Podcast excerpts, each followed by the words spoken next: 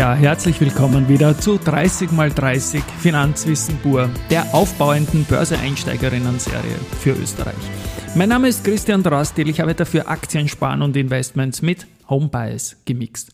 Gesendet wurde auf Audio-CD.at von Woche 23 2023 bis Woche 52 2023 und ja, wir haben jetzt die Schlussfolge zu Silvester und damit ist die Regel, dass wir immer an jedem Montag, thank God it's Monday, um 18 Uhr gesendet haben, auch ein bisschen gebrochen. Es waren 29 Folgen, a 30 Minuten und die Schlussfolge dieser bisschen Extended Version und hat auch explizit Lyrics. Zu Gast habe ich hier den Wolfgang Matejka von Matejka und Partner Wiener Privatbank und Gunter Däuber, Raiffeisen Research. Und wir sprechen da ziemlich durcheinander und launig über 30 Takeaways aus 2023. Eingeladen war auch die Geldmeisterin, ein, eine Art Podcast-Vorbild von mir, die Julia Kistner, ein Early Bird in Österreich, die das sensationell macht. Sie musste dann absagen und da spiele ich dann was von ihr persönlich ein und dann geht's gleich direkt weiter mit Wolfgang und Gunther. Ganz am Ende, nach Ende des Abspanns, kommt noch eine Additional Info, die aller Last Minute reingekommen ist und also nach dem Abspann noch kurz weiterhören bitte. Aber jetzt kommt mal die Julia. Also danke, lieber Christian, für die Einladung. So gerne wäre ich in deiner großen Showdown-Runde zu 30 mal 30 Finanzwissen pur in so hochkarätiger Runde live mit dabei gewesen. Leider musste ich dir ja aus familiären Gründen kurzfristig absagen. Beim nächsten Mal, lieber Christian, bin ich sehr gerne dabei. Alles Gute für das neue Jahr 2024 wünschen dir und deinen Hörerinnen der Finanzpodcast Geldmeisterin und Podcast-Host Julia Kistner. Also dann begrüße ich mal den Wolfgang Mateka und den Gunther Teuber bei mir im Studio. Danke Männer, dass ihr gekommen seid. So knapp, so kurzfristig auf jeden Fall. Und ich freue mich auf eine Kaffeeplauschstunde oder irgendwas bei Red Bull. Ja. Danke Christian. Ja, Leute, sprechen wir über den österreichischen Kapitalmarkt 2023. Probieren wir ein bisschen Schulnoten zu vergeben, muss nicht zwingend eins bis fünf sein. Aber fangen wir mal an, Wolfgang, du bist ewig dabei. Wie reißt du das 2023er ein und wem würdest du eine Eins geben vielleicht? Also generell kann ich sagen, dass für mich sind Schulnoten immer sehr schwer, schon lange her. Ähm, aber 2023 in Summe gesehen war doch ein Jahr, das mit schwachen Vorzeichen begonnen hat, sich dazwischen eigentlich drei, vier Mal auch wirklich äh, so quasi an den Hahn aus dem Sumpf gezogen hat, aber am Ende wirklich gut gelaufen ist, obwohl es dazwischen ein paar Disruptionen innerhalb des Marktes gegeben hat, die man wahrscheinlich 2024 noch einmal diskutieren muss. Wir sprechen über die Wiener Börse konkret. Mhm. Und Gunther, wie hast du das gesehen? Also bei mir ist die Schulzeit noch nicht ganz so lang her, war auch nicht immer ganz einfach. Bist du so oft ähm, durchgeflogen oder was? Ja, genau. Nein, ich habe schon ein, zwei Ehrenrunden gedreht, gehört dazu. Na, von der Schulnote ähm, würde ich den ATX vielleicht bei einer mittelmäßigen zwei, zwei bis drei sehen. Wir dürfen nicht vergessen, wir sind jetzt bei acht neun Prozent Kurs plus, kommen wir jetzt raus heuer. Ja. Äh, wir waren aber eigentlich noch im Minus im Herbst. Ja. Wir haben eigentlich jetzt nur von der Jahresendrallye profitiert. Der europäische Gesamtmarkt war schon mit 15, 19 Prozent unterwegs. USA natürlich 20, 50 Prozent. Also insofern mittelmäßig, auch wenn wir uns natürlich freuen, dass wir zumindest positiv abgeschlossen haben. Und insofern, ja, vielleicht zwei bis drei für den Gesamtmarkt. Ähm, Einzeltitel können wir uns vielleicht natürlich auch noch ein bisschen drüber unterhalten. Werden wir dann noch machen. Ich würde für den Markt selbst eine 2 vergeben. Okay. Ja, weil das war schon nicht schlecht, Bottomline, und vielleicht mhm. im Betragen eine 1, weil wir wieder viel zu brav waren, niemanden gesagt haben, wie gut wir sind, immer nur irgendwas getan haben in der Kapitalmarktpolitik, okay. aber nie auf die Performance und die Stärke vom eigenen Markt hingewiesen haben. Und was mich halt am meisten stört, dass da viel zu wenige Leute in diese Schule gehen, die Wiener Börse heißt, so das, ja. sondern irgendwie international nur denken und die ja. Wiener Börse geht langsam aber sicher den Bach runter. Wenn ich mal anschaue, Gunther, du bist aus dem Raiffeisen Team, die Raiffeisen Zentrobank, die hat einmal 18 Milliarden Euro Jahresvolumen gehandelt an der Wiener Börse. Das schaffen momentan mhm. die drei größten internationalen mhm. Häuser, Goldman, JP Morgan und Morgan Stanley kumuliert. Ja. Ja. Also wir sind Baby geworden irgendwie und insofern sind wir viel zu brav und müssen viel lauter werden, meiner Meinung nach. Ja, aber Wolfgang, ich mache mal mit dir weiter und dann Ja, ja, stürzt Ja, sich die. Reihenfolge irgendwann. Gehen wir mal auf Einzeltitel, Ebene Wiener Börse. Ja. Ähm, interessant war natürlich die Outperformance einer Immofinanz beispielsweise, die sich jetzt komplett divergent zum Sector Approach verhalten hat. Der wiederum war wieder äh, getrieben von Pauschalurteilen der Allocator international, wo eigentlich jede Immobilienaktie als Immobilienaktie sofort verkauft wurde im Rahmen der Zinsbefürchtungen und innerhalb des Sektors überhaupt nicht darauf geachtet wurde, welches Geschäftsmodell dahinter liegend ist und welche Chancen das liegt. Wenn ich mir heutzutage ansehe, was jetzt äh, an Mietpreisentwicklung etc. da ist, war es eigentlich ein sträflicher, äh, fa- fahrlässig eigentlich solche Aktien, die davon profitieren, in Wirklichkeit genauso pauschal zu verkaufen. Okay, man hat es irgendwann in Mitte bis Ende des Jahres, ähm, im Herbst des Jahres erkannt, dass das vielleicht eine Chance war und hat dann Sonderport, äh, Performances daraus ableiten können. Für mich war aber trotzdem die, die, die, die lineare Entwicklung einer Immofinanz wirklich überraschend. Mit Kennt Hilfe von. Petrus auch irgendwie. Ne? Das muss man fast schon, Ja, ohne ganz blasphemisch genau. zu sein, biblisch sehen. Ja, irgendwie. Petrus, muss ich gratulieren, aber die Performance von Petrus wirklich. Jetzt mache ich keine Fremdwerbung, Werbung, sondern ich sehe das als, als äh, Mitbewerber wirklich beeindruckend. Und er hat, Entschuldigung, ich muss da ins Wort fallen, er hat die Wette über Monate gezogen, Ja, ja. muss man sagen, und hat sie toll. durchgezogen und das gebührt ihm irgendwie Respekt, Ja, muss weil die Aktie hast um 23 irgendwas zurückgeben können und dann um 12 wieder kaufen, jetzt Genau. Mhm. ist wieder bei 21, also das ist schon fein für den, für den Return interessierten Privatanleger. Ja, das ist schon impressive. Äh, interessant ist, dass man äh, hinter, der, hinter dem normalen Kassageschäft immer wieder erkennen konnte, dass der ein oder andere Titel durch sehr starkes Derivategeschäft in dem Zusammenhang nämlich auch äh, äh, getragen oder zumindest be begleitet wurde. Welche waren das? Immofinanz, Immofinanz, ja, beispielsweise das oder war ja Wienerberger. typische Wienerberger auch. Ja, ganz genau. Das sind, das sind äh, Geschäfte, die nur dann funktionieren, wenn du wirklich einen großen äh, Teil deiner Arbeit auf die Execution dieser, dieser Trades gemeinsam mit einem großen Prime Broker exekutieren kannst.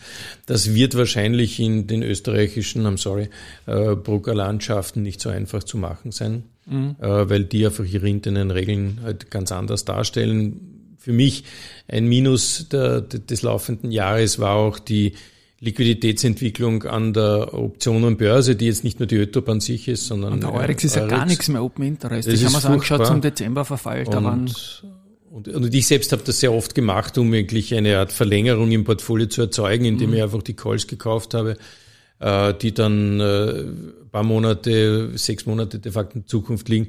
Und selbst dann, wenn du recht hast, du bekommst ab zwei Monate Restlauf, bekommst du de facto nicht mal mehr den inneren Wert. Das heißt, du musst permanent beziehen. Äh, Das Optionsmodell hier als, als äh, Ersatz einer Aktieninvestition zu betrachten oder als, als tragfähig ja. ist meines Erachtens nach reformbedürftig. Ich übergebe mal an den Gunther. Was hat dich positiv überrascht? Naja, genauso äh, Immofinanz, auch CR Immo eigentlich mit einer guten Performance äh, und natürlich als Analyst freut einen das, weil wir beide äh, Firmen auch als sehr solide aufgestellt sehen in einer schwierigen Branche, auch auf der Finanzierungs- und Refinanzierungsseite, abseits natürlich anderer auch äh, genannter Themen. Ja. Und dass das natürlich am Kapitalmarkt äh, sein Gewicht findet, ist natürlich aus Analystensicht gut. Ansonsten natürlich auch sehr wichtig für den ATX und unseres Erachtens auch fundamental gedeckt, dass natürlich der Bereich äh, Finanzen sich wieder positiv entwickelt hat. Erste RBI natürlich dann vor allem durch ein anderes Thema auch noch gut im Plus auf Vienna Insurance Group.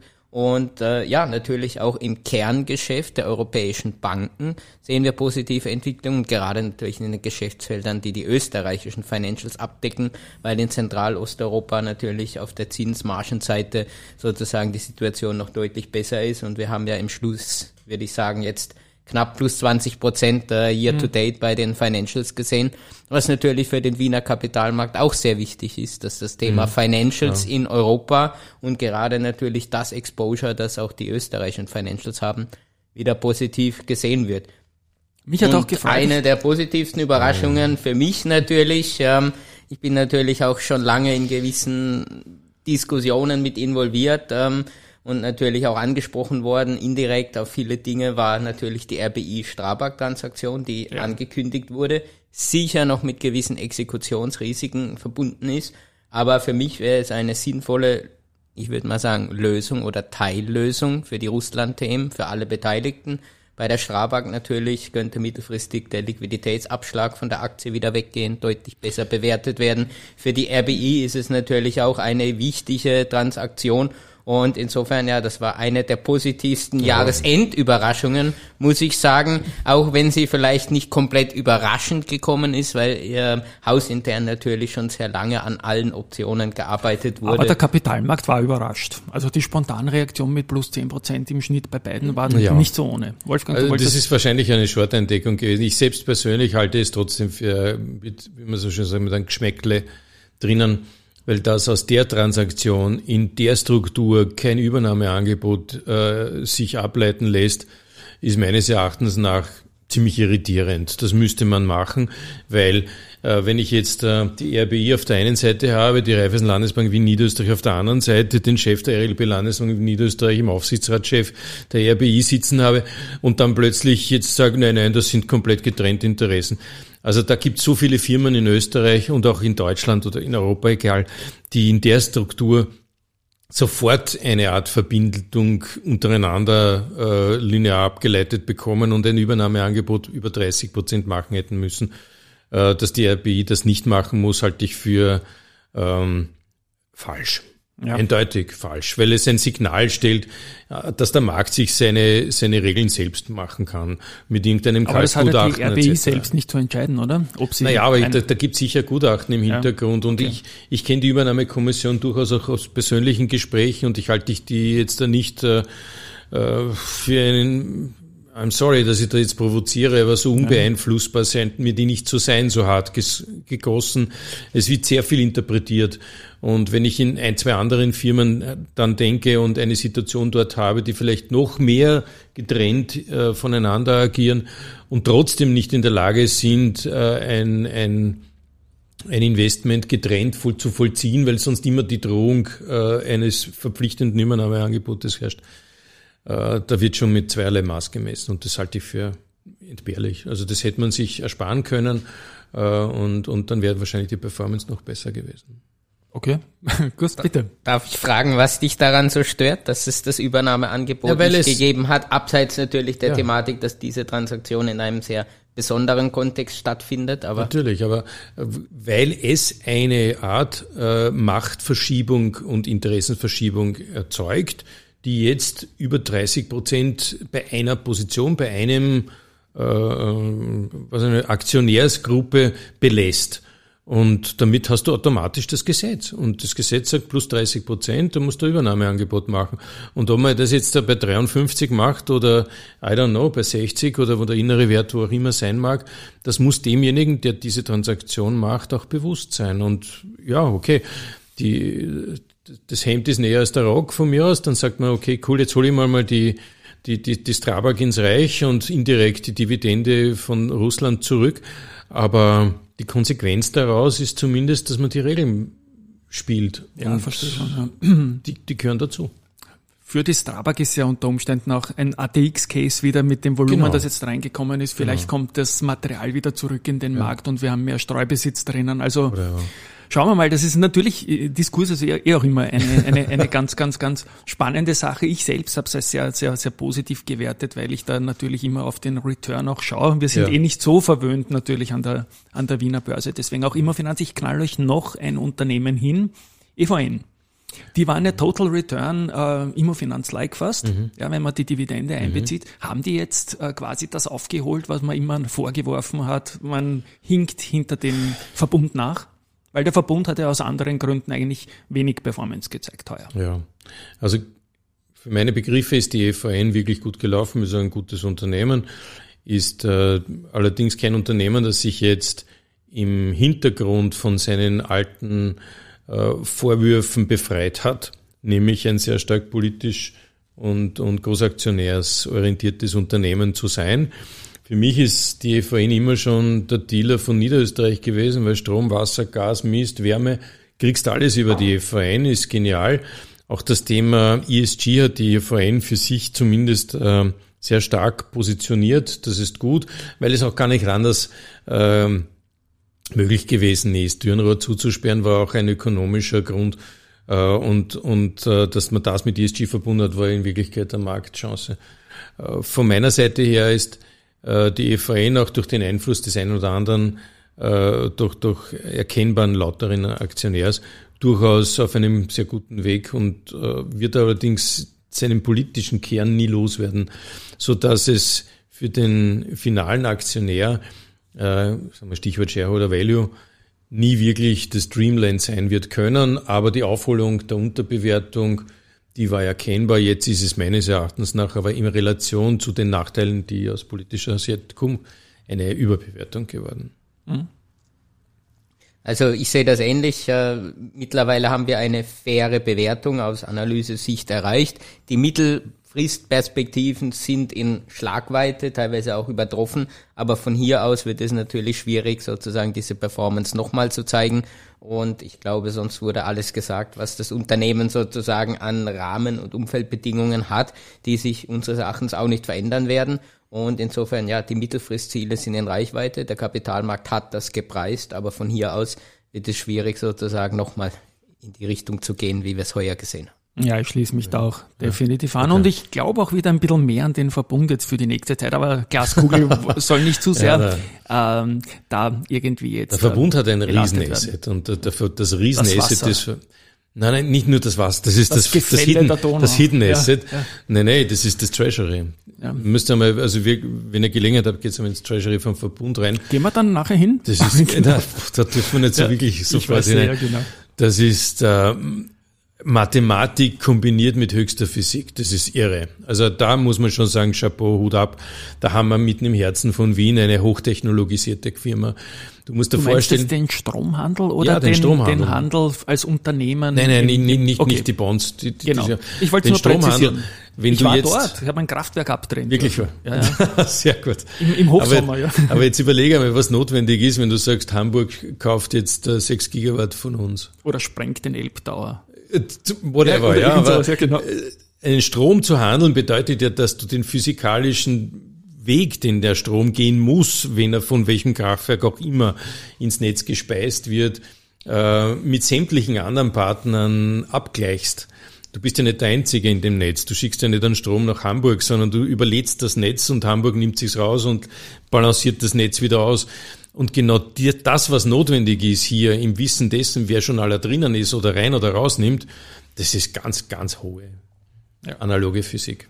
Gunther, was war negativ aus deiner Sicht auf Einzeltitelbasis oder nicht negativ? Was hat dich vielleicht ein bisschen enttäuscht?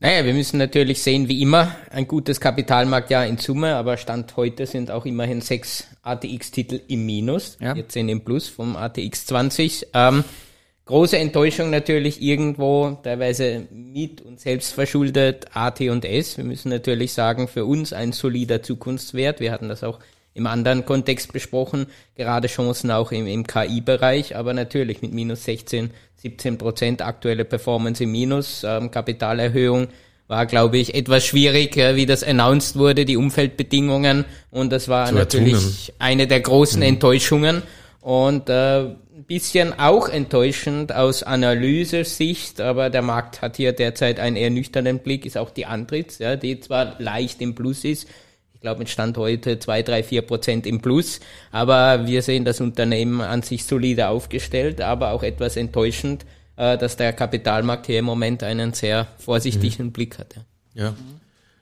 Also für mich, für mich enttäuschend war eigentlich strukturell, dass es ähm, äh, eigentlich ab dem Frühsommer ähm, eine Spaltung zwischen den, sage ich mal, Small Caps, das ist auch ein europäisches oder globales Momentum gewesen, und den Large Caps, den indexnahen Titeln gegeben hat. Vor allem der Zug in Richtung ETF hat diese Bewegung noch mehr vertieft und sich damit eigentlich auch fundamentale Divergenzen geschaffen. Das ist jetzt nicht unbedingt in Österreich so direkt sichtbar, weil etliche äh, mittelgroße Unternehmen eigentlich immer Finanz und EVN auch sehr gut performt haben und nicht die Top-Indexwerte grundsätzlich sind. Stichwort OMV hat ja auch lang gebraucht. Mhm. Aber dieses Momentum hat man mehr und mehr bei den kleineren Werten gesehen. Äh, das, das hat mich meines Erachtens nach ähm, am stärksten enttäuscht, weil da der fundamentale Ansatz nicht gezogen hat. Ähm, AT&S ist okay. Ähm, das ist vielleicht vom Zeitpunkt her ähm, mit der Underperformance begründbar, allerdings die Chance lebt nach wie vor gewaltig. Ähm, von, von der anderen Seite her ist natürlich klar, dass man äh, sich in einer Lenzing und Semperit äh, eigentlich ganz andere Welten vorgestellt hat am Jahresbeginn und die Not der Refinanzierung, äh, insbesondere die Lenzing, in eine Situation gebracht hat, ähnlich ATRDS vielleicht, aber nicht so schlimm, die jetzt mit dem zyklischen Downturn in China und auch im Grundgeschäft äh, sich zu einer ziemlich massiven Krise ausgewachsen hat mittlerweile. Ich möchte jetzt niemanden schlecht reden, aber das ist schwierige, schwierige Materie geworden. Und die ursprüngliche Ankündigung der Kapitalerhöhung war begleitet damit, das wird eigentlich der letzte sein und jetzt marschieren wir durch und Cashflow positiv und tralala. Ähm, das hört man nicht mehr. Und das, glaube ich, setzt voraus, dass man noch einmal ernsthaft über dieses Thema reden wird müssen. Bei dem so gesehen enttäuschend, na klar, aber das hat jetzt äh, grundsätzlich mit der Firma nichts zu tun. Das ist das Rahmengebilde, ja. das Ökonomische, das hier zugeschlagen hat. Das früher schöne Wort Kapitalerhöhung, wo man neue Story, frisches genau, Kapital, ja. fast manchmal ein, ein, ein, Public Offering irgendwie right, ein SBO von neu, ist jetzt echte Bedrohung ja. geworden und Lansing ist für mich da wirklich der Worst Case und ich sage das ja. jetzt zum letzten Mal, nur mhm. untertroffen von oder im negativen übertroffen von AMS Osram, aber die sind halt nicht an der Wiener Börse. Mhm. Die haben, glaube ich, noch mehr äh, begeistert. Also das würde ich als Enttäuschung des, also Enttäuschung AMS des Osram, Jahres, wenn wir es dazu rechnen. Na nämlich, weil die hatten ursprünglich 224 Millionen, 225 Millionen neue Aktien angedeutet und es waren 775, 774 waren es dann. Also das hat den Markt schon richtig ja. die Füße weggezogen. Und sowas macht man nur in höchster Not, Verzweiflung etc. Oder wenn die Banken so dominant sind und da gleich, das ist die Parallele zur Lenzing, glaube ich, weil die Banken eben so dominant sind, ist so eine Maßnahme für die Firmen eigentlich die Ultima Ratio dann erzwungenermaßen. Weil auch bei der Lenzing war sicherlich davor das Gespräch mit den Hausbanken über eine direkte Refinanzierung da. Das könnte man dem Finanzminister gleich ins Kopfpolster legen, der den Bankenapparillo genau. so gerne schützt oder alle anderen seiner 100 Vorgänger. Aber die Banken, wenn sie dann irgendwo gefährdet sind, dann sorgen sie selbst dafür, dass genau dieses, dieses Unternehmen an die Börse gehen muss, weil die Börse des, der, der, der Land of Last Resort ist. Also das muss man schon erkennen und das sollte man irgendwie auch einmal aufarbeiten. Ja, und die AMS Osram hat ja Fremdkapital vor Eigenkapital gebracht, Korrekt. wo man sich ja überhaupt am Kopf ja. greift, ja, dass ja. man eigentlich zu ganz anderen Konditionen mit mehr Eigenkapital ja, Fremdkapital auch bringen könnte. Aber, Aber dafür sind halt andere alte große Aktionäre in beiden Fällen zu Stücken gekommen, sagen wir mal so. Obwohl und, einer ausgestiegen ist, Leitner ist ausgestiegen. Ja. Leitner, das hat mich, das war ja damals für viele Leute der Grund mit seiner gewaltigen genau, Story ja, bei ja. der, bei der Andritz natürlich, dass er da so groß reingegangen ist. Aber das gehört an der Börse dazu, dass die Leute auch wieder aussteigen. ähm, ich glaube, wir sind damit jetzt mal mit den Einzelaktien durch. Ich bin noch auf der Suche nach einer Persönlichkeit, ob jetzt eine Person oder eine juristische Person. Habt ihr irgendeine? Es soll nicht der Trendmanager des Jahres werden. Viel Glück dem Oliver nein, Rolle für die Zukunft. Ja, ja, mit, mit ja, Stage. Na, kein Wort, er braucht, braucht jedes Glück. Genau. Also ich glaube Persönlichkeit, also würde ich graben wollen, gibt es natürlich einige. Ich glaube, der Herr Stern hat, hat von der OMV einiges äh, über seine Rolle gelernt in den letzten Monaten, insbesondere wie er sich gegenüber Adnoc und Co. und auch dem Wandel in der gesamten Industrie, und da meine ich jetzt nicht nur die fossile, sondern auch die begleitenden Industrien im, im Bereich Chemie und Co. Äh, darstellt. Ich glaube, das wird gut. Ich glaube, der hat diesbezüglich auch viele Matches intern in Österreich mit der Politik, Stichwort ÖBAG und Co., äh, zu kämpfen. Und äh, die Interessenslage, die er vertritt, halte ich jetzt für sehr ambivalent. Und äh, so gesehen ist eine ziemlich gute Aufgabe. Und ich glaube nicht, dass er einer ist, der sich jetzt hinter seinen Funktionen versteckt, sondern immer eine Art offenes und, und auch durchaus mit Handreichung verbundenes Ohr liefert. Die anderen Charaktere, die man an der Börse haben, die sind eh bekannt, die sind eh schon hochgeadelt, ob das der Heimo Scheuche ist oder ob das andere Für den freut es mich, dass die Aktie wieder so gestiegen ist. Was der für ja. Mitarbeiterprogramme macht, der ja, auch klug mit den Kapitalmarktinstrumenten spielt, den Derivaten und so weiter. Ja, ja. Was, was, was, Chapeau, alles gut. Äh, ich, ich habe nur irgendwie äh, Angst, dass, dass es irgendwo einen Moment gibt, wo man ähm, versucht, die die Kommunikation mit dem Kapitalmarkt in Verbindung mit dem Unternehmen oder der Gewichtung der Auswirkung dieser kommunizierten Aktivitäten zu sehen.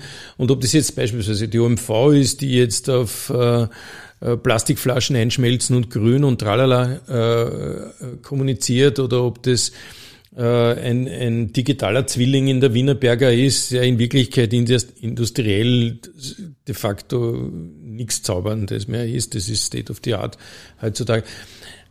Ihn dafür jetzt zu belohnen, äh, halte ich für übertrieben. Es zu kommunizieren, halte ich für wertvoll. Ich bin der Performance Guy. Ja, und wenn jemand sich hinstellt in den Interviews, immer wieder sagt, wie schlecht es eigentlich ausschaut vom Umfeld und was alles gemacht werden muss, wie groß das Minus ist, das aber trotzdem so gut in die Zukunft mhm. projiziert, mhm. dann gefällt mir das. Ja. Und auch gewisse Cojones, sage ich jetzt mal nicht in unserer Sprache, äh, unterstellt das auch unseren Aufsichtsratsvorsitzenden, glaube ich, braucht die Wiener Börse, der auch für den heimischen Kapitalmarkt ja, unbedingt. tickt und den Streubesitz Aber hat. Da muss ich sagen, da muss ich sagen, da ist, da ist durchaus eine, eine Divergenz. Ja. Zwischen Wienerberg und der Börse erkennbar. Durchaus. Ich schon. Ja. Naja, eine Person würde ich vielleicht nicht direkt in den Vordergrund rücken, aber ich habe schon eine Institution im Auge und wir haben vorher natürlich auch aus der Unternehmensseite gehört, schwieriges Finanzierungsumfeld, Vorbereitung auf schwieriges äh, Finanzierungs-, Refinanzierungsumfeld ist sinnvoll.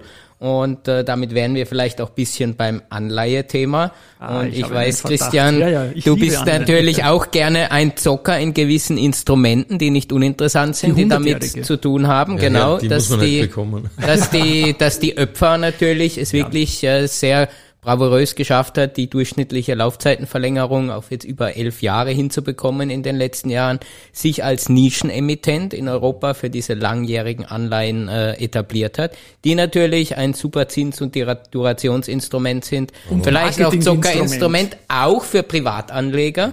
Und man möchte jetzt ja auch den Bundesschatz wieder äh, beleben. Das wo dauert ich sag, viel zu lang. Wobei ich sage, ja, es ist zumindest ein gewisses Kapitalmarktentwicklungsinstrument. Man kann vielleicht neue Anleger mit defensiven Produkten an den Kapitalmarkt bringen mhm. und damit kann dann auch mittelfristig der Kapitalmarkt in Summe auch auf der Aktienseite profitieren.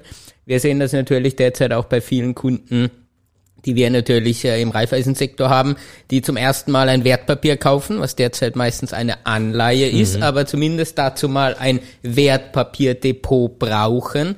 Und hier sehe ich natürlich viele Chancen und äh, natürlich, ich glaube, die Öpfer hat da auch einen guten Job gemacht und wir sollten damit auch dieses Segment nicht ganz außen vor lassen, was natürlich auch zur Kapitalmarktentwicklungsperspektive sehr wichtig ist. Definitiv. Da mache ich jetzt einen Applaus für die Öpfer auch und gratuliere zu 30 Jahren natürlich. So, ja. Okay. Die haben jetzt unlängst gefeiert, 30 ja. Jahre und wie gesagt, tolle Performance.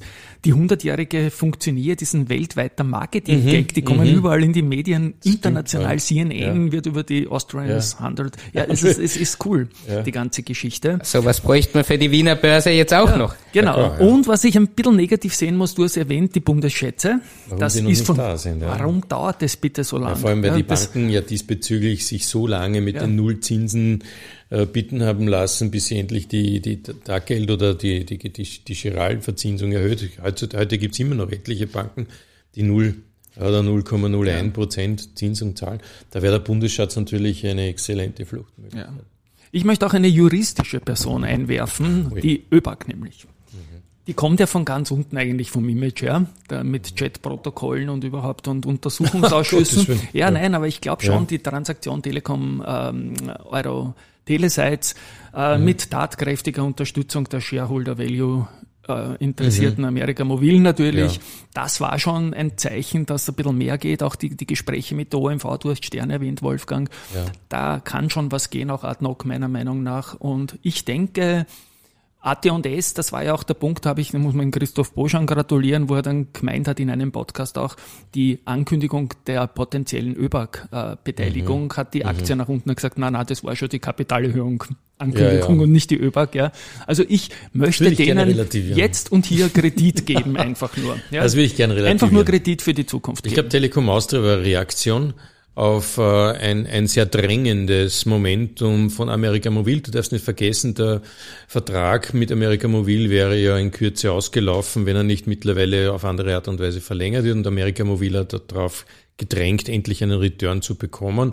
So gesehen wäre die Takeover-Fantasie der Telekom Austria durch diese Aktivität äh, in, ins Spiel gekommen und die Abspaltung der Towers war aufgrund der Marktsituation, weil es rundherum etliche Tower Companies plötzlich gegeben hat, eine attraktive Ausweiche, wo sich die ÖBAG in Wirklichkeit nur mehr äh, nicht mehr wehren konnte, sage ich einmal. Das zweite, das Thema OMV mit ADNOC, das ist noch nicht geklärt, welche Rolle die ÖBAG da wirklich spielt, weil es geht ja darum, vorerst einmal den Einfluss in Österreich zu behalten. Und bei solchen großen Gegnern wie ADNOC halte ich diese Rolle natürlich für her und, und edel. Aber wie man das lösen kann, ich glaube, da ist die Funktion und die Verantwortung eher beim Herrn Stern als bei der ÖBAG, mhm. Äh, der das auch äh, äh, ökonomisch begründen muss, warum was besser ist, wo zu belassen, mit Stichwort Borealis und Co. Und ähm, das AT&S-Mirakel, ich glaube nicht, dass es, ganz ehrlich, das ist jetzt eine persönliche Überzeugung, dass eine AT&S mit mehrheitlich Staatsbesitz international diese äh, Auftritte oder diese Kunden bekommen wird, die sie jetzt haben. Mhm. Das muss man ins Kalkül beziehen und daher wird die ÖBAG-Beteiligung bei der AT&S eine rein defensive Hilfestellung sein müssen, die ich derzeit nicht sehe, weil ich glaube... Weil sie es auch nicht brauchen eigentlich. Weil sie es ne? nicht brauchen. Und hoffentlich nicht brauchen, ja, sagen wir glaube so. ich nicht. Yes. Ich glaube, die ÖBAG wäre besser, und damit schließe ich ab, mhm. sorry, sich auf die kleineren Werte oder die noch nicht börsennotierten Werte zu konzentrieren, die über 1,3 Milliarden Kriegskasse zu investieren und das schon seit Jahren mit dem Auftrag, es in österreichische Unternehmen zu investieren, äh, die ein Geschäftsmodell haben, das tragfähig ist. Okay, da gibt's jetzt da nicht nur eine, sondern da gibt's hunderte, äh, die halt noch nicht an der Börse sind, aber diese Gelder liegen nach wie vor da und werden möglicherweise bei der Bundesfinanzierungsagentur gut verzinst. Das Potenzial könnte man locker heben und ohne Risiko. Das wäre mein Wunsch. Sind wir eh knapp an der politischen Facette dran, die politische Performance. Ich habe da meine Meinung, glaube ich, das ganze Jahr lang kundgetan, habe dann auch noch was dazu zu sagen. Aber Gunther, wie siehst du das? Ich weiß, es ist immer schwierig, natürlich, aber wie, wie siehst du da die Rolle der Politik und der Support für den Kapitalmarkt? Also Schulnote ähm, wird hier, glaube ich, auch eher schwierig. Ähm, es gibt sehr viele unterschiedliche Themen, die man bewerten muss, aber ich glaube, beim Wägung aller Faktoren kommt man da sicher über eine 4 oder so nicht hinaus. Wir sehen weiterhin keine Fortschritte bei der Diskussion über eine Aktienrente oder keine seriöse Diskussion.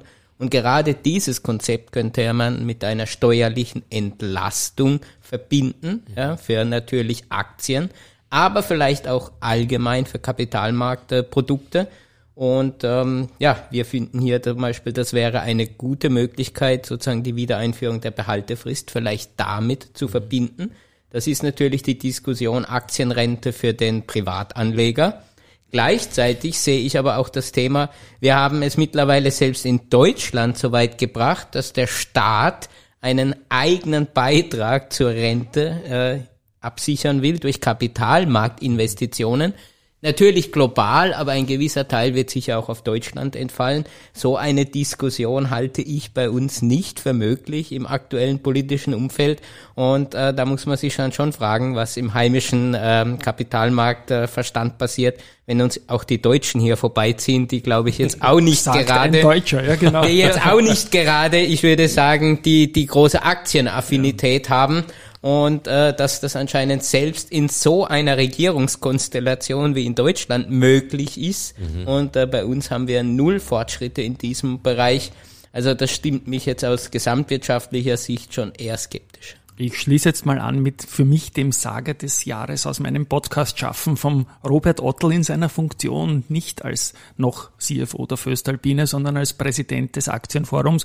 Und, Und da, hatten wir natürlich früher mit der Behaltefrist ein attraktives Instrument mit der einjährigen Behaltefrist. Leider ist dieses Instrument äh, abgeschafft worden.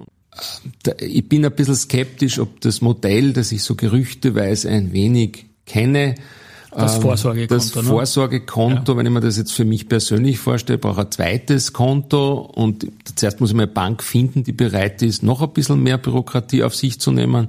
Dann habe ich ein Vorsorgekonto, wo ich jedes Jahr, ich weiß es nicht, 1000, 2000 Euro Aktien kaufen darf. Und dann muss, äh, äh, das wird ein bürokratisches Monster, das am Ende des Tages, glaube ich, also ich, ich habe das dem Herrn Bundesminister für Finanzen auch gesagt, also mein Sohn, mein 18-jähriger Sohn, wie ich ihm versucht habe, das zu erklären, wie das funktioniert, äh, hat er gesagt, was ist denn das für ein Schatz? Ja, was ist denn das für ein Schatz? Danke, Robert, für den Sager nochmal rückwirkend. Ja, ich habe das Ja. dann probiert, in den Titel zu schreiben, aber Ja. geschrieben hat's das Wort Schatz dann komisch wahr? Aber Okay, ge ja. gesprochen hört es sich gut an und ich, ich muss auch mich anschließen. Beim Gunther bin sogar noch negativer als die vier, deutliches vier Minus. Der Magnus Brunner, der bemüht sich, aber er macht halt andere Sachen, als er sagt, meiner Ja, Meinung also- nach.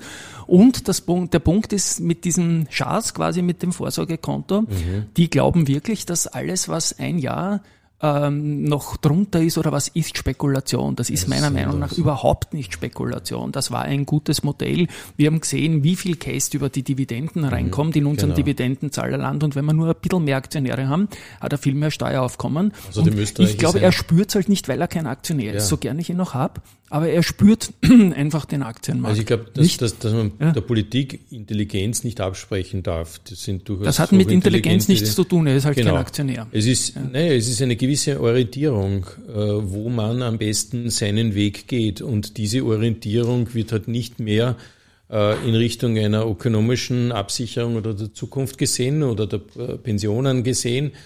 Demografie und ähnliches wird hier natürlich akzeptiert, aber beiseite gewischt, weil eben die Kurzfristpolitik den Erhalt der Situation eher in den Vordergrund stellt. Und das geht sich für die nächsten zehn Jahre locker noch aus und daher braucht man nicht viel tun, weil sonst riskieren wir, dass uns irgendein anderer Populist äh, wegwählt, der sagt, es geht jetzt um, um Entnahme von Steuergeldern, das wir plötzlich nicht mehr für Panzer oder ähnliches hätten.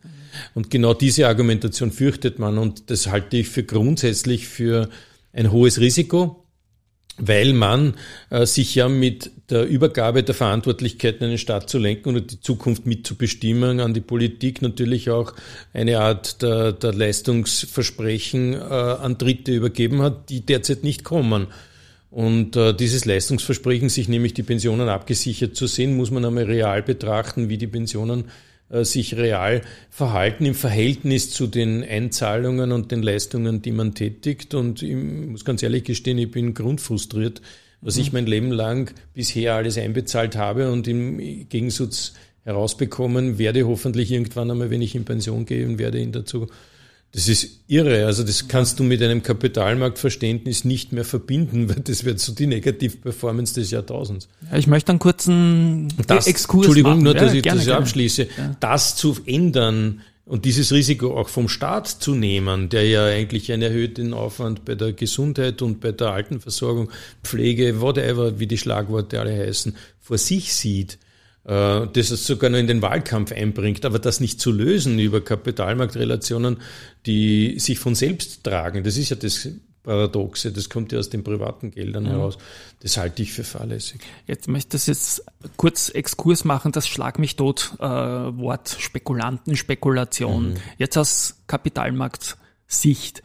Wie lange würdet ihr so einen Zeitraum sehen, dass man von Spekulation sprechen kann? Ich weiß, da gibt es sicher verschiedene Dinge. Ich würde sagen, ein Jahr ist eine Ewigkeit, keine Spekulation. Das ist, das ist keine Spekulation. Das ist natürlich ein Zeitraum, in dem die Banken, die als Kontoführer immer wieder vorgeschoben werden, ihre Grenzen haben von innerhalb eines Bilanzjahres. Das ist natürlich einfach, aber Spekulation, glaube ich, im, im schlechten Charakter getragen, nämlich Zocken, Ja. Anführungszeichen, würde ich mit einer Woche bezeichnen. Ja, ich auch maximal. Ja. Ich hätte sogar, sogar in Richtung Overnight getippt, aber Ach da so, bin ich vielleicht zu knapp dran. Auch Gunther, was meinst du? Ja, also so, so eine Art wirklich Daytrading, ähm, da sind schon natürlich spekulative Züge mit dabei. Klar. Ob's jetzt eine Woche ist oder, oder ein Monat, aber alles, was deutlich darüber hinausgeht, auch schon drei Monate, ist sicher keine Spekulation mehr. Man sieht das ja auch aus der Analystenbrille. Ja, der Kapitalmarkt schafft es dann manchmal in einer Frist von, sagen wir mal, drei Monaten eine Neubewertung einer Aktie vorzunehmen. Es braucht eine gewisse Zeit, vielleicht auch in einem Monat, aber auf Basis von fundamentalen Trends. Das passiert am Kapitalmarkt. Und natürlich alles, was Daytrading oder eine Woche ist, ja, aber ich könnte mir auch eine Grenze vorstellen mit Quartal oder eh sozusagen, ja, drei Monate und alles, äh, was, was drunter ist, kann man noch als spekulativ einordnen. Alles, was drüber hinausgeht, ist, keine Spekulation. Genau. Deswegen würden wir das Jahr wieder nehmen, so wie es mal war. Ja. Genau. Aber es ist ja absurd. Äh, Das Thema Spekulation entstammt ja spekulare, lateinisch, vorhersehen, voraussehen. Und das trifft ja den Kern unseres Geschäftsmodells, nämlich sich Gedanken zu machen, die man in eine Transaktion dann mündet, und die danach später vom Rest oder von mehreren anderen auch so gesehen werden, die dann ähnliche Transaktionsmodelle machen und dann den Kurs mittlerweile dadurch beeinflussen. Also auch wenn Markovic sagt oder ähnliche sagen oder Scholes, das ist nicht beeinflusst. Je mehr man kauft, umso höher steigt der Kurs. Und genau das ist ja in Wirklichkeit der Kern unseres Geschäfts, sich intensiver die Zeit zu nehmen oder den Gedankengang zu entwickeln warum ist das gut oder das schlecht und dann darauf zu agieren. Das hat ja mit Insight oder komischerweise anderen Modellen nichts zu tun. Und das zu nutzen, um daraus dann einen Mehrwert zu erzeugen, das ist die Basis der Börse. Mhm. Und die mit Spekulation einfach so wegzuwischen oder mit Zocken irgendwie abzudenken, das halte ich für, für grundsätzlich die falsche Richtung. Genau. Und, und vor allem, ja. ich argumentiere auch immer über die Schiene zu sagen, mittelfristig ja, verarbeitet der Kapitalmarkt die fundamentalen Daten. Genau. Er ist damit ein Bereitsteller von wichtigen öffentlichen Informationen. So es, ja. ja. Und ja. insofern sollte man das vielleicht auch in dem Sinne begünstigen und damit natürlich mit einer, einer gewissen Frist versehen, Behaltefrist, aber ja, er erfüllt wichtige Aufgaben der Markt, diese Informationsverarbeitung. Mhm, genau. genau. Und, und Spekulation haben, und Optionen sind ja zusätzlich noch äh, dem Glücksspielcharakter zugemessen und mhm. steuerbegünstigt. Also ja. Genau ja, und auch die, die ökosoziale Steuerreform mit dem Tausch. Jetzt befürchte ich ja, dass der Tausch in die Kryptos ja. auch wieder verschlechtert Korrekt. wird, anstatt ja. dass die Aktien verbessert werden. Aber das machen wir jetzt nicht mehr. Und in der Finanzbildungsstrategie ist ja auch so, gut, dass es die gibt, mhm. aber Aktien und schon gar nicht österreichische Aktien so spielen da irgendein Thema. Das kann, das und kommt nicht vor. Einfach. Trading, Frontrunning etc. Man will es politisch ins Strafrecht, nicht. ins Zivilrecht und nicht in die Pauschalbesteuerung. Weil du das Wort Intelligenz, äh, ich möchte es mit Ideologie umschreiben, man will es einfach nicht. Und ich spüre das so stark, das dass man das Thema flach halten will? Das hat mit den Banken zu tun. Also es ist, es ist für einen Staat wie Österreich immer schon besser gewesen. Du gehst zu deiner Hausbank, zur Reika oder zu mir, Entschuldigung. Ja, aber das ist, ist ja immer gut, Land, wenn man zur Reika geht. Ne? und holst da den Kredit, als dass du äh, als Unternehmen an die Börse gehst. Wenn du an die Börse gehst, dann, dann, dann ist immer der Schritt ins Internationale damit verbunden gewesen, weil ja. dort brauchst du noch viel, viel mehr Geld und das kann die heimische Bankenlandschaft oft nicht so gern oder ja. Aber das Thema, das wir vorher besprochen haben, Lansing und Co., AT&S maybe, das deutet schon darauf hin, dass dieses Modell seine Grenzen hat. Ja, definitiv. Gut, also ich wünsche mir auf jeden Fall ganz viel mehr Privatanlegerbeteiligung wieder. Es war die mhm. Generation, wie wir da jetzt sitzen, die quasi den Aktienmarkt auch groß gemacht hat. Die sind raus jetzt mit der Käst nach und nach und mit zehn ja. Jahren kommen die auch nicht mehr wieder. Ja. Die Generation, der hat man die Lehman-Erholung ja. gestohlen mit der Einführung der Käste und das hat sich auch nie wieder erholt dann. Wie auch immer, neues Thema, nicht mehr Politik bitte als Aber Antwort. Darf ich vielleicht nur mal ganz kurz auf dieses äh, äh Ansparkonto oder dieses, dieses Chance.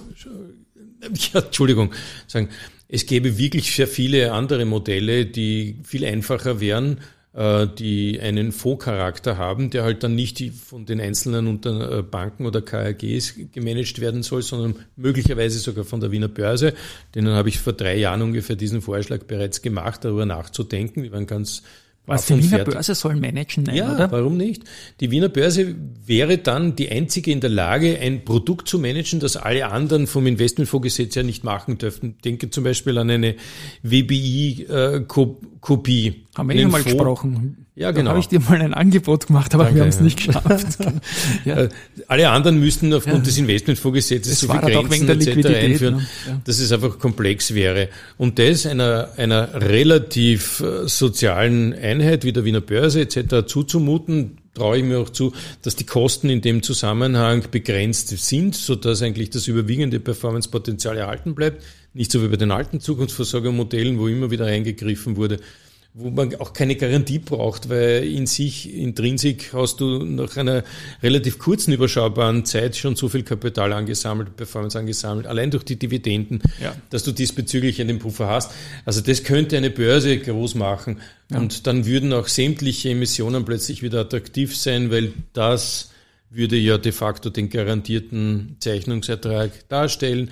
Und der Otto Normalverbraucher hat das Gefühl, tut was gut und bleibt in Österreich. Und dann fehlt mir nur mehr die Pensionskassen irgendwie zu erinnern, dass ihre Milliarden in Wirklichkeit alle fast im Ausland angelegt sind, außer die Anleihen vielleicht. Und dass von den Aktien her Hat sogar die FMA in einer Fußnote erwähnt, Ja, genau. dass es auffällig Ja. ist, dass am heimischen Aktienmarkt Ja. im internationalen Vergleich so gar nichts Was, was hat veranlagt der wird. Pensionist aus Ja. dem 10. Bezirk davon, dass seine, seine Ersparnisse oder seine Pensionsregeln in Louis Vuitton-Aktien angelegt sind? Ja. Also sorry, Genau. das soll er selbst entscheiden. Aber Jetzt haben wir dich beide groß angeschaut mit Verzeihung. der Wiener Börse. Irgendwie, Gunter lacht auch, ja bitte. Ja, Blödsinn des Jahres. Nicht politisch, bitte. Blödsinn des Jahres. Also mich hat ein bisschen gewundert, ähm, dass wir das Börse-Unwort 2023 Stagflation hatten. Ja. Weil ich muss sagen, erstens mal, das Stagflationsumfeld ist per se gar nicht negativ für den Kapitalmarkt. Der Zins ist zurück, es ist keine Katastrophenrezession. Die Unternehmen haben relativ gut äh, sozusagen diese äh, Situation schultern können. Ja, wir haben rezessionäre Tendenzen, es ist aber kein Krisenszenario. Solide finanzierte Großunternehmen kommen gut durch. Und dass der eine oder andere Marktakteur natürlich durch so eine Situation nicht so gut durchkommt, ist Teil einer sinnvollen Marktbereinigung. Und wir diskutieren hier in Österreich natürlich auch ganz spezielle Themen der Marktbereinigung. Wir haben uns auch über das Thema Signa unterhalten. Ja. Und natürlich gibt es hier dann auch wieder Chancen für solide aufgestellte Akteure. Und in so einer Stagflationsrezession gibt es eine solide Planbarkeit für Kapitalmarktakteure. So. Und deswegen habe ich das als etwas komisch empfunden, auch wenn es die Schwarmintelligenz anscheinend ausgespuckt hat, dass es das Börseunwort des Jahres ist. Und vor allem, wir haben uns äh, natürlich schon im letzten Jahr mit dem Thema auseinandergesetzt. Ja, Stagflationsrezession, egal ob jetzt bisschen oder wenig Wirtschaftswachstum, hohe Inflation, ist für den Kapitalmarkt wirtschaftshistorisch kein so schlechtes Umfeld. Und das hat mich etwas gewundert, dass es zum Börseunwort geworden ist oder ist vielleicht ein bisschen ein Blödsinn. Ja, lass dich umarmen. Ich habe in der spontanen Reaktion genau das Gleiche. Ich Ja. gesagt, Um Gottes Willen, weil ich stelle mir das vor auf ein Cover in einem Kiosk. Kein Mensch kauft das irgendwie way. Stagflation. Hä, Ist doch wurscht eigentlich. Ja. Nein. Also da wären, wären mir andere Begriffe eingefallen. Hast du ganz kurz noch Ähm, der Blödsinn? Blödsinn des Jahres, also der treibt, der, der, den, den trage ich ja irgendwie so als großes Fragezeichen schon seit Jahren in mir. Das ist das Thema, das jetzt äh, Marinomed betrifft, äh, gesundheitspolitisch äh, fragwürdig im Zusammenhang mit dem SARS-CoV-2-Virus etc. Ein Produkt wie dieses Coldamaris oder das Cargillose-Produkt, äh, das jetzt von Procter Gamble schon seit über einem Jahr äh, entdeckt und zur Serienreife in Amerika gebracht wird, das dazu führen wird, dass die das geschenkt bekommen, ähm, so sträflich wegzulassen. Ich gebe ich geb zu, ich bin User von dem Zeug und es Ich macht auch, mich nicht krank. Mittlerweile ist etabliert, dass es dich sogar teilweise gesund macht. Es, es hat, es hat äh, therapeutisch heilende Funktion, ist antiallergisch und stellt irgendwie so, so, so das, das, das Dream-Therapie-Medikament oder Produkt für Kindergärten und Co. dar. Dass das an der österreichischen Gesundheitspolitik so komplett vorbeigegangen ist, wo es nur wichtig ist, wer wo was an den Masken oder komischen Dingen mit verdient. verdienen kann, genau. Ja. Das halte ich für, für kompletten, äh, ich sag's einmal pauschal Blödsinn, äh, den, den, Rest, den treuen Ja, das hat mich vor allem bei diesem Produkt äh, auch sehr enttäuscht in der Pandemie und geht dann weiter, nicht Ja. nur Marinomed, auch Valneva und deren Produkte. Da hätte man auch ein bisschen mehr tun können, um auch ein bisschen eine nationale Schiene Das ist jetzt- reinzubringen. Aber Das ist jetzt nicht auf die Company betroffen, das Ja. ist bei der Company ist es so, wie es ist, kann man, kann man nicht drüber reden. Äh, auch das eine Riesenenttäuschung, dass es eigentlich an der Börse nicht so gesehen wird, sondern pauschal. Ja. Aber, aber dass hier die Gesundheitspolitik dermaßen versagt hat, das hat mich wirklich überrascht. Ja, ich werde meinen Wiener Börseplausch ab dem Jänner in Wiener Börse Party umbenennen, werde nicht mehr raunzeln, werde schauen, dass ich da so ein Kopfgebilde schaffe für, für gute Stimmung und so weiter. Ähm, was muss eurer Meinung nach passieren, dass das Wort Party auch eine gewisse Berechtigung hat im Jahr 2024 und nicht nur ein Marketing-Gag vom Podcaster ist? Naja, von, von der Gesamtmarktperspektive wird es natürlich wichtig, dass das Thema Osteuropa oder vor allem Zentral- und Südosteuropa wieder positiv und positiver gesehen wird. Wir sehen natürlich einige Entwicklungen, wir haben das vor kurzem auch sehr klar äh, thematisiert. Ja. Die Banken verdienen in Osteuropa derzeit so gut wie 2006, 2007 in der Zeit, wo wir alle wissen, es war eine Osteuropa-Bonanza. Ja. Im Außenhandel haben wir mit äh, Zentral-Südosteuropa auch wieder die gleichen Werte erreicht, ja, im Außenhandelsanteil wie damals. Ja. Und irgendwie wird das Thema Osteuropa im internationalen Kontext immer noch eher vorsichtig gesehen. Heißt natürlich auch, auf jeden Fall sollte man vielleicht äh, den Kapitalmarkt auch wieder etwas stärker international und vielleicht auch mit den richtigen Themen vermarkten, mit dem richtigen Content. Aber ich glaube, das ist dir natürlich auch immer wichtig, Christian. Ja. Und zweitens natürlich, wir werden sehr stark auch vom Appetit der Auslandsinvestoren abhängen. Also ob jetzt Märkte wie Wien, die eigentlich Small Mid Cap sind, ja, von den internationalen Investoren auch wieder stärker gekauft werden. Hier finde ich es sehr spannend, ähm, dass viele US-Investoren derzeit sehr konstruktiv eigentlich auf Europa schauen. Natürlich aus Bewertungssicht macht das absolut Sinn. Und äh, da würde ich auch eine gewisse Chance sehen, dass der amerikanische Investor, wenn er vielleicht auch Small Mid Cap äh, Exposure hat, sich auch den ATX wieder anschaut. Und äh, ja, spannend, dass die Amerikaner eigentlich relativ konstruktiv auf Europa schauen derzeit, während wir natürlich eigentlich äh, sehr stark auf die Tech äh, Werte in, in den USA schauen. Und da werde ich ein bisschen eine Chance sehen. Und wenn hier Rückenwind kommt, Christian, dann könnte es äh, vielleicht ja eine Börseparty werden. Und wenn die Politik liefert, ähm, wir haben, glaube ich, vorher viel diskutiert, wenn wir vielleicht aus diesem 4, 4 Minus oder was Ja. immer vergeben haben, vielleicht einmal eine 2 bekommen würden, Es dann wär wäre das so leicht, positiv. ja. Ja. Es wäre so Aber leicht. wir dürfen dann auch keine Partygäste sehen, die vielleicht die Party verderben. Und hier habe ich, glaube ich, die eine oder andere Sorge. Wir, wir laufen auf ein Wahljahr zu. Wir werden wahrscheinlich einen sehr populistischen Wahlkampf in Österreich Mhm. sehen. Und wenn hier ein Thema daherkommt, das nicht unbedingt kapitalmarktfreundlich ist, sei es eine Sonderbesteuerung von egal welchen Wirtschaftsakteuren, sei es ähm, vielleicht auch eine Bankensteuer, die vielleicht äh, ja überproportional ausfällt. Wir kennen natürlich die Financial Exposures am ATX, also da müssten wir, glaube ich, schauen, dass nichts daherkommt, was die Party vielleicht äh, ja dann zu Ende bringt. Ja, Ja. Ähm, super. genau. Nehme ich, nehme ich, nehme ich alles, nehme ich alles an. schön. Ja, ich persönlich hoffe, dass die, die ETF-Buyers, nachdem sich hier die Bedrohungspotenziale einigermaßen halbwegs normalisiert haben, äh, aufhört, weil jeder hat versucht, ganz knapp an der Tür zu tanzen und, und, und dann halt mit, mit Strukturen die Liquidität vorgeben. Da muss ich dich relativ kurz unterbrechen. Ich glaube, du hast es gesagt im deutschen Börsenradio, knapp an Wirklich? der Tür tanzen und die haben das danach in fünf andere Podcasts Wirklich übernommen. wahr? Das hat ihnen genau.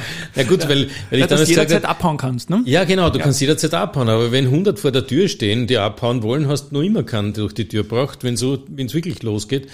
Äh, Und das ist das große ETF-Mirakel, dass jeder glaubt, das ist liquide. Ja, Das ist es eigentlich nur dann, wenn du der Erste bist, der durchmarschiert. Wenn alle anderen durch wollen, dann wird sie nach Größenordnung verstopft.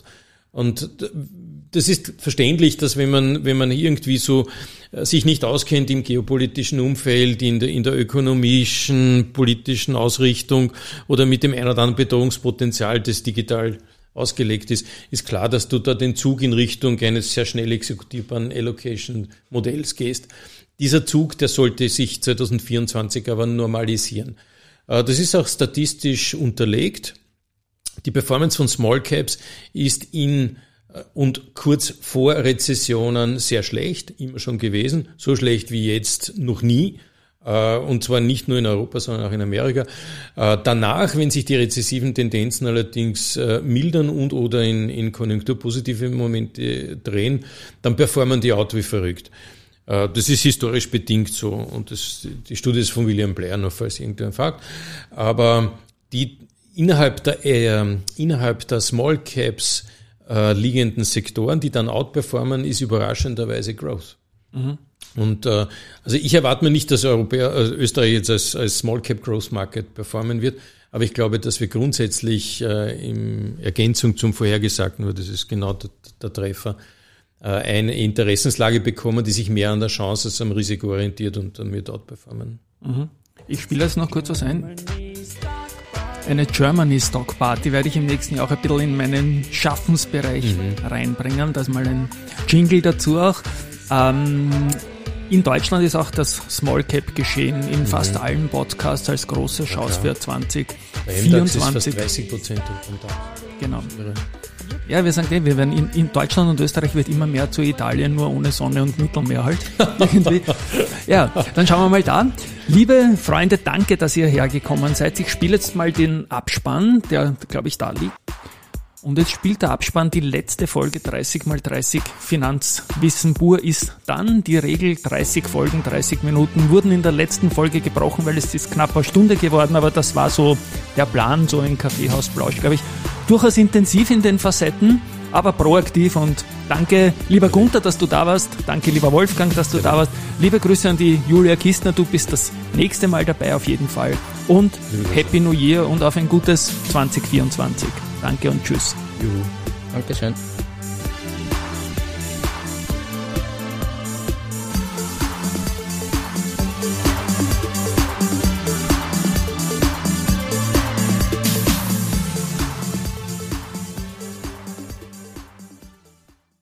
So, und jetzt noch die Info nach dem Abspann, so ein bisschen ein Easter Egg zu Silvester. Manfred Artmeier von Raquest, die haben sich auf Quellensteuer-Rückforderungen spezialisiert, hat mir das noch geschickt, mit dem Titel Tu Felix Austria und da ist abschließend nochmal was Positives.